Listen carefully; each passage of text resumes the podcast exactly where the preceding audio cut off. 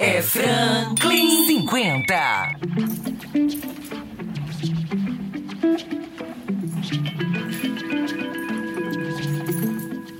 Faz um tempinho que eu não posto aqui no canal, né? Simplesmente perdi a voz, pessoal. A voz estava muito ruim. Muitas atividades de rua, sol na cabeça. Aí deu nisso. Mas eu vou aproveitar para a gente retomando aqui o canal aos poucos e deixar vocês com a entrevista que concedemos hoje à Rádio Mirante AM, tentando abarcar várias partes do nosso programa de governo. Curta aí, Cylon vai devidamente organizar e você então compartilha nossas redes sociais se achar que as ideias estão boas e que a gente pode realmente levar essas propostas para o segundo turno. Eu insisto, pessoal, não seguir por pesquisas. Dos seis candidatos do consórcio do governo, tem quatro institutos de pesquisa ligados a eles. O candidato que esconde os seus aliados tem dois institutos de pesquisa ligados à campanha dele. É óbvio que esses institutos de pesquisa não vão projetar uma campanha de esquerda, uma campanha coerente como as do PSOL, PCB e o P, os três partidos que nos apoiam. Então não seguir pesquisas. Vamos juntos e juntas rumo ao segundo turno, eleger nossos vereadores e vereadoras do PSOL e marcar a diferença nestas eleições.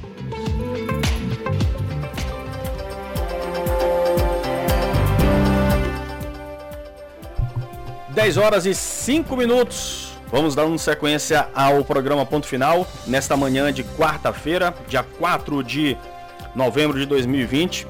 Já está aqui no estúdio da Mirante AM o professor Franklin Douglas, Franklin Douglas Ferreira, candidato à prefeitura de São Luís pelo PSOL. Franklin Douglas, 47 anos, professor universitário e tem como vice José de Ribamar Mendes Arouche, também filiado ao PSOL. Candidato, bom dia, obrigado por nos atender. Bom dia, que eu agradeço essa oportunidade de poder conversar, apresentar nossas propostas para os amigos e amigas do programa Ponto Final aqui da Rádio Mirante AM. É, Franklin Douglas, o vice, como nós falamos agora aqui para o ouvinte, é o José de Ribamar Mendes Arocho. Faço questão de iniciar as entrevistas com os candidatos sempre por essa pergunta, para a gente entender né, como vai ser a gestão caso seja eleito. O senhor sendo eleito, qual é a participação que o senhor pretende é, que o seu vice desenvolva? Eu costumo dizer lá no PSOL, em todos os locais que a gente passa e espalha a nossa mensagem, que o Arouche, 68 anos, trabalhador desde os 14, negro, aposentado, microempreendedor no bairro deles, é, Vila Riode, ali em torno da cidade operária, líder comunitário, fundador do PSOL, esse é o grande legado que ele tem de fundar um, um partido é, que somente no PSOL ele poderia ser candidato a vice, né, um negro que vem da periferia. Então ele não será um vice-prefeito, ele será um co-prefeito, exatamente nessa chapa que nós estamos chamando de 100% negra, que tenta expressar o que é a população de São Luís. 76% de negros e pardos.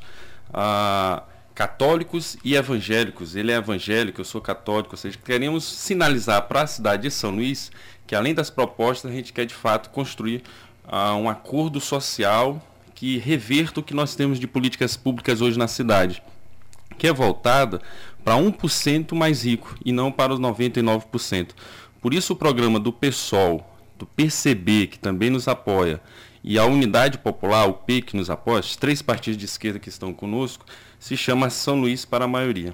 Infelizmente, o nosso vice não conseguiu participar aqui da série de entrevistas. Ele, idoso, teve, teve Covid no começo, mas até hoje apresenta sequelas. Né? Ainda levou uma queda, foi mas... trauma para ele, mas a saúde está melhor. Está em recuperação. Graças a Deus. O senhor fala sobre essa questão, até citou 1% e 99%. E no seu plano de governo tem lá 0,3% mais ricos residem na península, enquanto do outro lado, aqueles cujo rendimento está por volta de 600 a 740 reais por mês moram no Tibiri, Vila Mauro Fecuri, Vila Embratel ou Cidade Olímpica. O senhor sendo eleito, esses bairros que o senhor citou, Tibiri, Mauro, Vila Mauro Fecuri, Vila Embratel e Cidade Olímpica, eles vão receber de imediato uma atenção especial? Com certeza. Primeiro porque é lá que está o maior nível de desemprego. Então a primeira mensagem que eu trago a você que me acompanha aqui nesta entrevista é: você está diante de um candidato que registrou na Justiça Eleitoral, se você for no Franklin Douglas, professor Franklin, melhor dizendo, professorfranklin.com.br, está lá o programa do PSOL, PCB e UP para a cidade, com todas as propostas. empregos, combate à pandemia. São Luís para a maioria na educação, na saúde, no transporte, na cultura, no turismo, no meio ambiente, no saneamento. São Luís para a maioria no esporte e lazer. Para as mulheres, 52% da nossa cidade é de mulheres e só tem 77 mil reais no orçamento para políticas mulheres. São Luís para a maioria com negros e negras. A palavra negro, preto, não aparece nenhuma vez no orçamento. Aparece uma vez a palavra afrodescendente para um conselho que mal funciona com 20 mil reais. Fora isso, não tem nenhum dinheiro para as políticas de combate ao racismo. São Luís para a maioria com a população LGBTQIA+, São Luís para a maioria com as pessoas com deficiência. Propostas para criança, adolescente, juventude, pessoas idosas. Acabei de, de vir da OAB onde subscrevi o compromisso com o Conselho e a Comissão de Idosos na OAB. Já está aqui incorporado ao nosso programa. São Luís para a maioria com a administração pública participativa, transparente propostas para assistência social, para São Luís Paramarinho com os animais bem cuidados, que é um segmento que tem bastante prioridade também hoje na cidade. São Luís com limpeza eficiente, estive no mercado, no mercado da cidade operária, vocês vão ver no nosso programa de televisão. Os feirantes dividem a feira com os urubus, a população lá com os urubus, e ainda tem uma placa. É uma vergonha. O governo diz assim: foi o governo que fez, uma reforma que é, o lixo é aberto, a, a, população não tem condições higiênicas de comprar o seu alimento. Nós temos propostas para as feiras, habitação, segurança alimentar, segurança, comunicação, enfim, um conjunto de propostas que vai transformar o que a gente é, coloca como carro-chefe de tudo. E eu sou o único candidato, você pode comparar lá nas minhas redes sociais, no Twitter, o Franklin, no Instagram, o Franklin que sabe o que fazer com o seu voto logo nos primeiros dias de governo, nos primeiros 100 dias, está na página 21 do nosso programa. E nesses primeiros dias, a primeira coisa, constituir, a, criar a Secretaria Municipal de Trabalho, que vai coordenar o nosso, o nosso plano de geração de 50 mil empregos.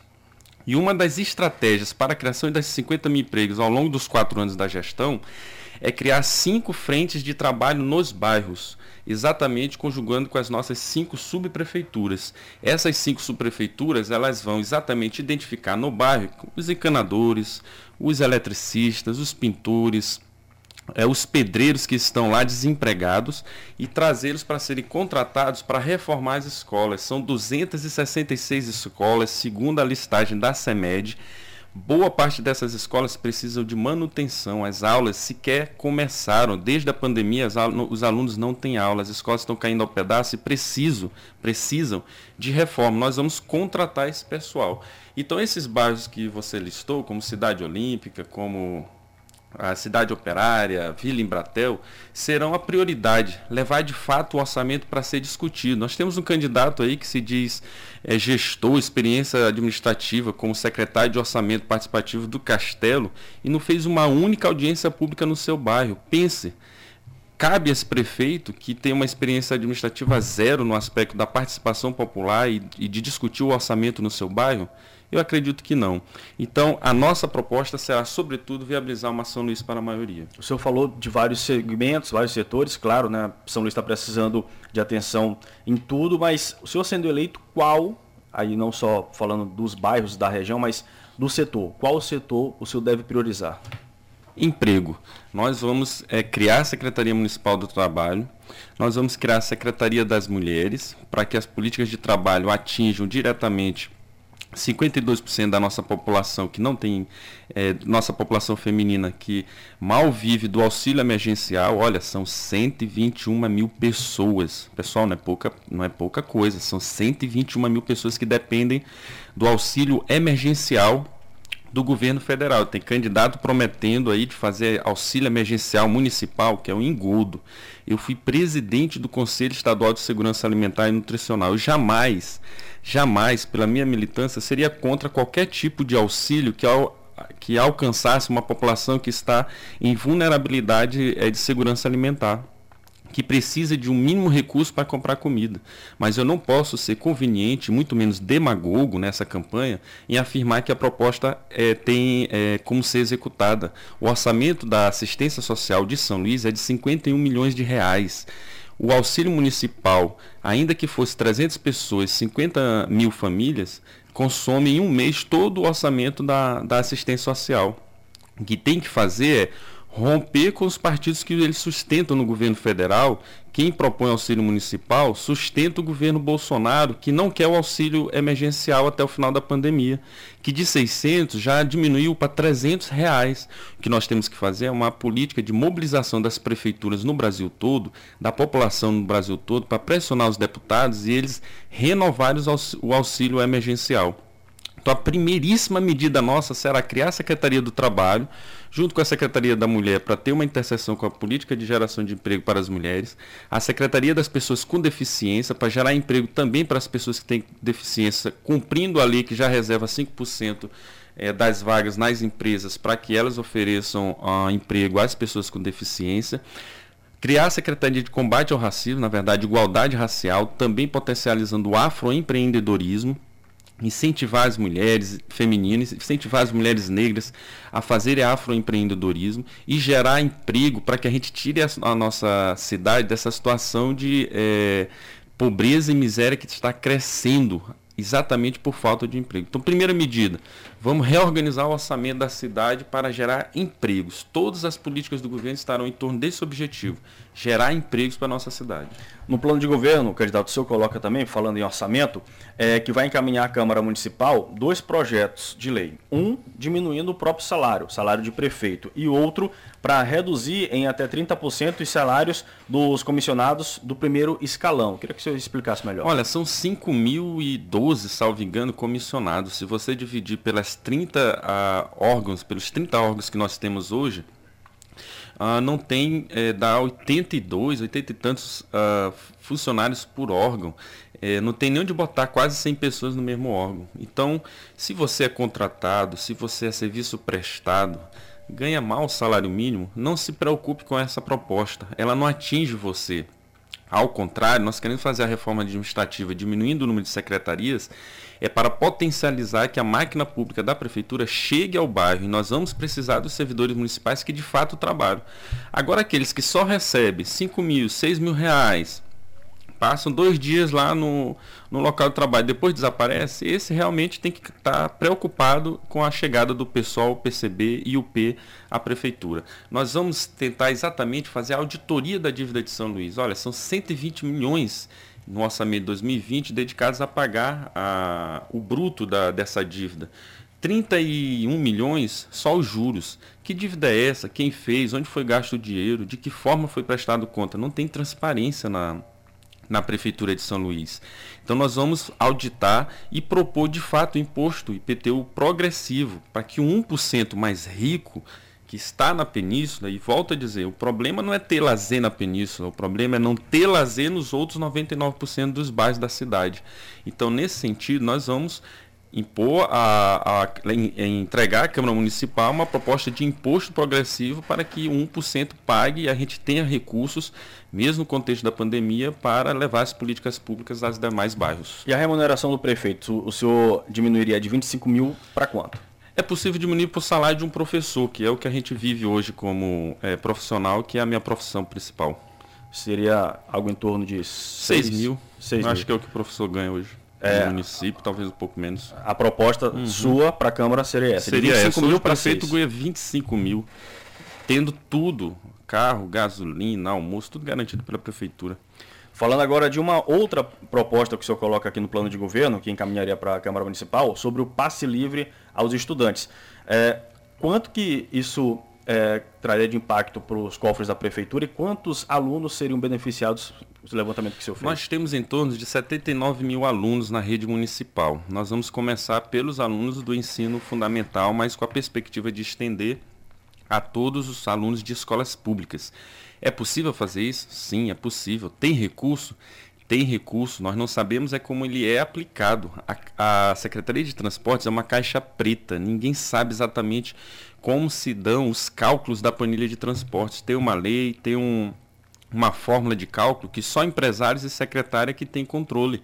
Não está no portal de transparência, não tem audiência pública discutindo isso. Não se sabe quanto efetivamente custa o serviço de transportes de São Luís. Eu estou propondo uma reforma no sistema público de transporte, modificando de passageiro carregado para quilômetro percorrido. O que significa isso? Hoje o empresário ganha botando muita gente dentro do ônibus e pouco ônibus circulando, porque quanto mais gente ele tem dentro do ônibus, ele está com o lucro dele garantido. No quilômetro percorrido, independente do ônibus estar cheio ou vazio, de manhã, de tarde, de noite ou madrugada, ele ganha pelo que o ônibus percorre as vias. Então, essa mudança diminui radicalmente os custos do, do, do, transporte da cidade. E é possível, então, implantar experiências como o passe livre e retomar experiências como a Domingueira. Olha, a Domingueira não foi a esquerda, não foi o PSOL, quem fez foi Castelo, do PSDB. Então, não é nenhuma proposta revolucionária, impossível de ser elaborada e executada. A questão é de é, opção política, de determinação política, de escolha política sobre como fazemos a política de transporte na cidade. E a nossa escolha é trazendo o povo para participar, opinar, constituindo a conferência, chamando a conferência municipal, elegendo o conselho municipal de transportes, tendo fundo é, operado de forma transparente. Pense bem, quem é o secretário de transportes do Edivaldo 1 e 2? Lembra? É o mesmo que foi o secretário de Transportes do Castelo. Lembra? É o mesmo que foi o secretário de Transportes do Tadeu Palácio. Há quatro gestões, mais de 16 anos, a política de transporte é o mesmo secretário, as pessoas nem mudam. E é o mesmo setor empresarial que controla a Secretaria de Transportes. Então, esse setor empresarial não quer terminal é, funcionando, está caindo aos pedaços, não quer passagem barata, não quer ônibus bom, não quer que tenha, por exemplo, é, abrigos que você se proteja do sol ou da chuva, que os abrigos não protegem de nada, e muito menos colocar o vídeo monitoramento dentro dos ônibus para prever você dos assaltos. Você hoje sai com o, telefone, o telefone do assaltante e o telefone que você usa, né? Quando nem leva o que usa, com medo de ser assaltado. Por que, que o vídeo monitoramento não, não serve para identificar os pontos de assalto na cidade? Que todos nós já sabemos quais são. Os estudantes da UF, meus estudantes, quando me falavam de assalto, diziam, olha, o assalto é naquele ponto X. Se toda a população já sabe onde é o assalto, como é que o vídeo monitoramento dos ônibus não serve para isso? Só serve para cobrar o cobrador quando algum passageiro não paga a passagem. Então isso aí é possível de mudar e fazer um transporte para a maioria em São Luís. Candidato, o, o problema, como o senhor acabou de citar, dos terminais, né, que depois da licitação a gente imaginava que eles seriam resolvidos, esses problemas, na verdade, que a gente viu que piorou. Como é que o senhor pretende resolver essa questão dos terminais? Pretende é, levantar novamente a discussão da licitação ou de outra forma? Sim, tem que. O contrato prevê que agora em 2020 a gente deveria dar uma reavaliada no, na tarifa não está sendo feito. É, há prerrogativas lá do poder público no contrato que deveriam ser cumpridas, como a reforma dos terminais, não está sendo feita. Então é possível sim a gente reavaliar a existência desse contrato e de fato chamar uma nova licitação para os transportes públicos na cidade. Participação do ouvinte agora pelo WhatsApp. É, o Antônio do João Paulo pergunta o seguinte: é, pergunta para o candidato, caso eleito, que o que ele irá fazer em relação aos créditos que são zerados no cartão de transporte a cada ano. Aqui o Antônio do João Paulo perguntando sobre aquela questão dos créditos do, do cartão que foram zerados e até hoje não foi resolvido, o pessoal ficou no prejuízo. Outro, outro elemento do contrato que a gente pode rever, exatamente não tem sentido você comprar créditos e depois, é, em tese, eles findam, você sem ter utilizado. Né? Então, esse processo todo de reforma do, do transportes passa exatamente pelo que eu estou dizendo a você. Nós precisamos tornar 100% transparente a política de transporte de São, de São Luís, para que, conjugando com a ideia da mobilidade, a gente tenha uma política eficiente, tanto do ponto de vista do passe livre para os estudantes, tanto do ponto de vista da domigueira, quanto do ponto de vista das possibilidades de ampliar o bilhete único. Eu acredito que dá para ampliar para quatro horas há mais de tempo. Acho que as políticas de terminal são antiquadas, é, não é uma política moderna hoje criar terminal de integração, mas ao mesmo tempo nós não podemos abandonar os equipamentos públicos que já foram feitos, então a gente teria que reavaliar e reavaliar com pessoas que entendam do assunto, reavaliar com a população que usa o sistema todo dia, para que não se tenha uma uma solução de cima para baixo. Um dos na página 18 lá nos princípios programáticos do nosso plano de governo, insisto, você pode baixar lá no professorfranklin.com.br, nas nossas redes sociais, no Twitter, no Instagram, Oi Franklin, no Facebook, a nossa página Oi Franklin também. Você vai ver que uma das coisas que a gente coloca como princípio é exatamente a participação popular, a inversão de prioridades, o combate às desigualdades com esses três eixos, a gente consegue fazer uma São Luís em todos os elementos de fato voltada para sua maioria. É para isso que eu te peço o voto no 50 e te digo: não acredite nas pesquisas. Os candidatos, os seis candidatos do consórcio do governo Flávio Dino, têm quatro institutos de pesquisas ligados a eles. Os dois candidatos é, da oposição de direita tem institutos ligados, tem institutos, tem dois institutos ligados a ele, o, o da oposição de direita. Vocês acham que esses seis institutos vão projetar uma campanha que está com mais propostas, com melhores é, propostas feitas por quase 150 técnicos e políticos e especialistas das políticas públicas? Vocês acham que eles iam projetar alguém que chega e bota o dedo na ferida? Mostra, por exemplo, que Rubem Júnior que fala que é contra Bolsonaro, deixou o mandato para Gastão Vieira, do PROS, que vota sistematicamente com o Bolsonaro, que lhe lembra que todos já foram da, da Prefeitura de São Luís, Braide já foi secretário do Castelo, junto com o Neto, que já foi secretário do Castelo, que está apoiado pelo PDT, que há 30 anos está na Prefeitura. Iglesio apoia a Prefeitura do Edivaldo Holanda. Bira apoia a prefeitura do Edivaldo Holanda. Há oito anos ficaram calados de tudo que está acontecendo na cidade e não foram às tribunas reclamar. Agora, como candidatos, prometem mil e uma coisas para solucionar os problemas que em oito anos eles não viram na administração do, do Edivaldo Holanda o, o, Duarte apoia o prefeito Edivaldo Holanda. Até os últimos dias fazia foto com o secretário de saúde. Secretário de saúde que não teve condições de encarar a pandemia em São Luís. Dizia, vá, fique em casa. E ele foi para a litorânea. Hoje você vê nos jornais, aqui na televisão, na rádio, o escândalo que foram os recursos da Covid em São Luís oficina mecânica. Então essas verdades eles não querem ouvir e por isso eles abafam a nossa campanha. Mas o P, o pessoal, o PCB a nossa militância não se intimida com isso. E você também não se intimide. Você não vota em pesquisa, você vota na urna no dia 15 de novembro e eu te peço voto no 50. Pessoal. Candidato, mudando agora de assunto, falando de saneamento básico. Tem relação direta né, com saúde, com a qualidade de vida aqui do Ludovicense. Quais são as suas propostas para esse segmento tão importante? Saneamento básico, eu não fugi do debate com os urbanitários, ao contrário, por exemplo, do candidato Iglesio, que fugiu. Por quê? Porque defende a, a privatização da CAEMA. Eu sou contra a privatização da CAEMA. Seria um prefeito que se articular com outros prefeitos, como Boulos, que será eleito em São Paulo, como Edmilson, que será eleito em Belém, como a Merquiona e outros é, candidatos progressistas no Rio de Janeiro, para exatamente pressionar a gente rever essa obrigação do marco legal em privatizar. Sabe o que, que dá a privatização? Dá na BRK Ambiental. Consulte algum amigo, algum conhecido lá de Passo do Lumiar, de Ribamar, se eles têm água. Se a água, a tarifa é, é boa, se não é cara, se é barata. Consulte se lá tem tratamento de esgoto. E lá é privatizado. Ah, não quer um exemplo porque é aqui do lado? Vá para o continente europeu, cidade histórica, Paris. Privatizou as águas, retornou tudo agora, tornou público novamente, restatizou que não deu certo botar na iniciativa privada. Nós temos aqui cobrar a CAIMA, a CAIMA para que ela efetivamente cumpra as metas da, do fornecimento de água e do saneamento básico em São Luís.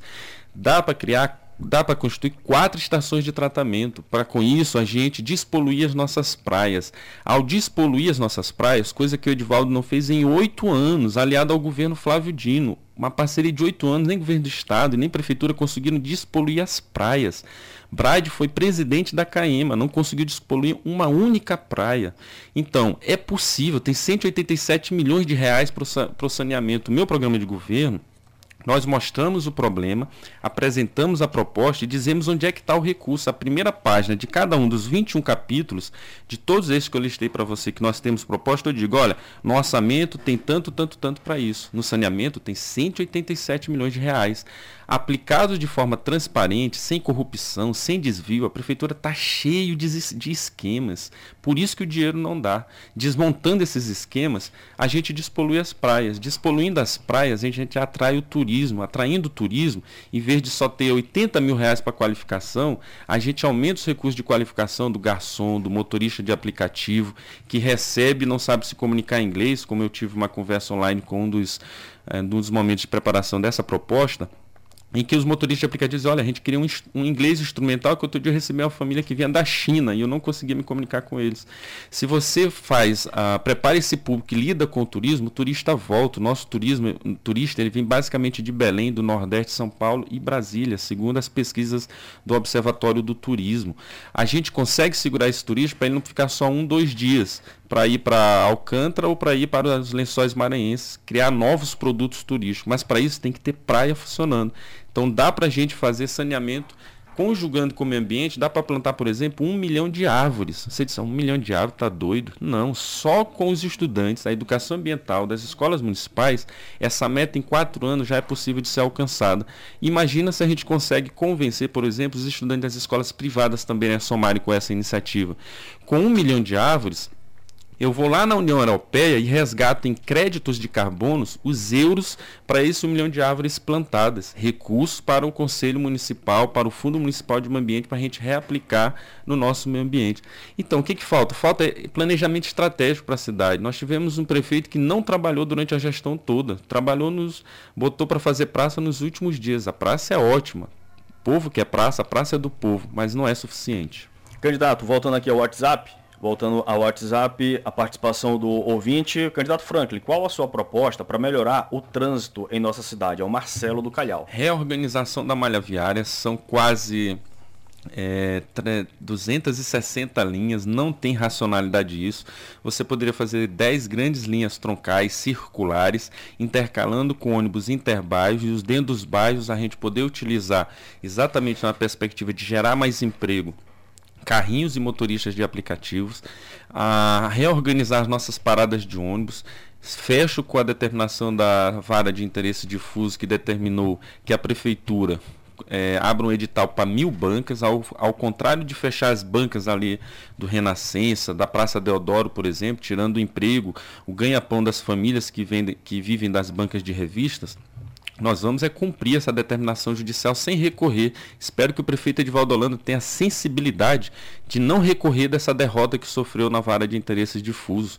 Cumpra, prefeito. São 100 famílias que podem ter na banca de revista algum tipo de sobrevivência nesse contexto de crise econômica e de pandemia. Não persiga os donos de banca. Então, nós vamos cumprir, por exemplo, esse edital, abrindo 100 bancas, tornando as bancas pontos de cultura, no qual taxistas, motoristas de aplicativo possam estar em, estar em torno dessa banca, gerando com que os nossos mais múltiplos possíveis, multimodais possíveis de transporte sejam efetivados. Aplicativo, mototáxi, reorganizar os ônibus, criar a modali as vias troncais circulares, criar ciclovias. É possível criar pelo menos duas ciclovias de saída, uma que venha do Anjo da Guarda até o centro, transformando o terminal da integração do centro em bicicletário, outra vindo pela Africanos, desde o Coroadinho até aqui. É possível a gente criar um corredor de transporte que saia do Maiobão, fazendo o debate da metropolização com Maiobão, ou melhor, com Passo do Lumiar, com Ribamar, passando ali pela Forquilha, indo pelo João Paulo, pelo Anil, João Paulo, chegando no centro da cidade, e não um corredor de transporte que liga os dois bairros ricos da cidade, o Alphaville e o Calhau. Está tudo errado na política de transporte da prefeitura. Dá para a gente mudar isso. O, o seu sendo eleito, qual vai ser o diálogo da prefeitura? O senhor falou ainda há pouco sobre é, motoristas de aplicativo, mas na questão da qualificação para manter contato com o turismo. Mas qual vai ser o, o, diálogo da prefeitura com os motoristas de aplicativo, com os motoristas que trabalham no transporte alternativo, vou, no, carrinho, no carrinho de lotação? Vou chamá-los para participar da Conferência Municipal de Transporte para que eles possam ser escutados, para que a gente possa incorporar as propostas que eles tenham para a gente melhorar o nosso transporte São Luís, com certeza.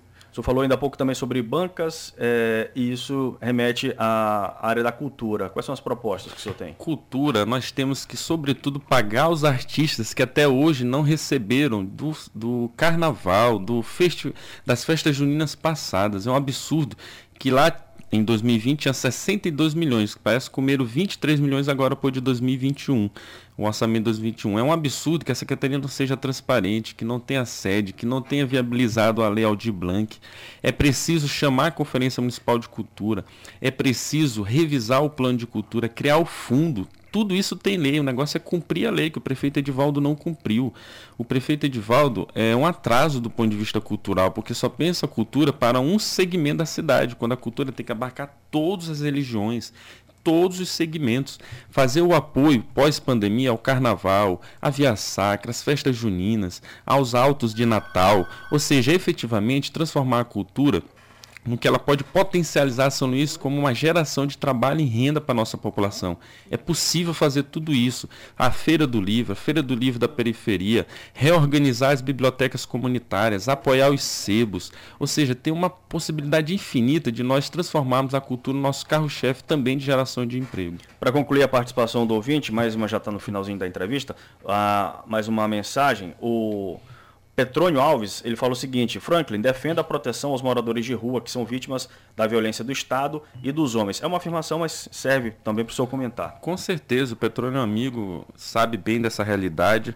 Ah, essa é uma política que na assistência social nós vamos priorizar. Tem 51 milhões de reais na, nas Sencas e nós com certeza vamos resgatar isso e evitar que os nossos jovens possam estar caindo nas drogas, caindo na marginalidade, como por exemplo, política de esporte, que mal vai dar tempo de eu falar, mas vou tentar aqui no último minuto.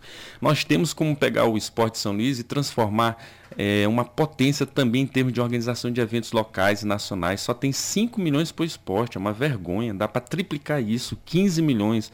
Tirando dinheiro, por exemplo, da comunicação, que tem 14 milhões para gastar em propaganda com 15 fundações atléticas, do que eu estou chamando de cidade atlética, a gente pode pegar, por exemplo, a, a, a fundação do basquete e ela cumpriu o objetivo de organizar as modalidades nas escolas municipais, ao mesmo tempo identificar talentos para que a nossa Isiane não seja uma exceção, mas uma regra. Falo da nossa jogadora de basquete que aconteceu até na NBA nos Estados Unidos, moradora da Liberdade que era. E com esses recursos advindos, o Fundo Municipal do Esporte apoiar outras iniciativas, como por exemplo fazer 100 campos de futebol com 100 escolinhas de futebol nos bairros. E com isso a gente é, identificar os nossos talentos e potencializar o esporte e o lazer lá dentro dos nossos bairros. Pessoal, dá para fazer muita coisa na prefeitura. O problema é que os seis deputados candidatos vêm com as mesmas promessas e você fica assim meio que encantado com que olha aqueles programas caros. Cada um recebeu aí em média 3 milhões, 2 milhões para fazer. Tem marqueteiro aí do Aécio Neves fazendo campanha local pense crítico, compare as propostas e dê o, nosso, dê o seu voto para nós do pessoal, nossos vereadores 50. Candidato, 10 e 35 um minuto para suas considerações finais. Eu agradeço o tempo, mais uma vez insisto, são 130 anos da Prefeitura de São Luís. Nunca houve um prefeito negro nessa cidade. Você pode mudar essa realidade, embora tenhamos 76% de pretos e, e pardos, 52% de mulheres. Em 50 e tantas prefeitos que tivemos, só três foram mulheres.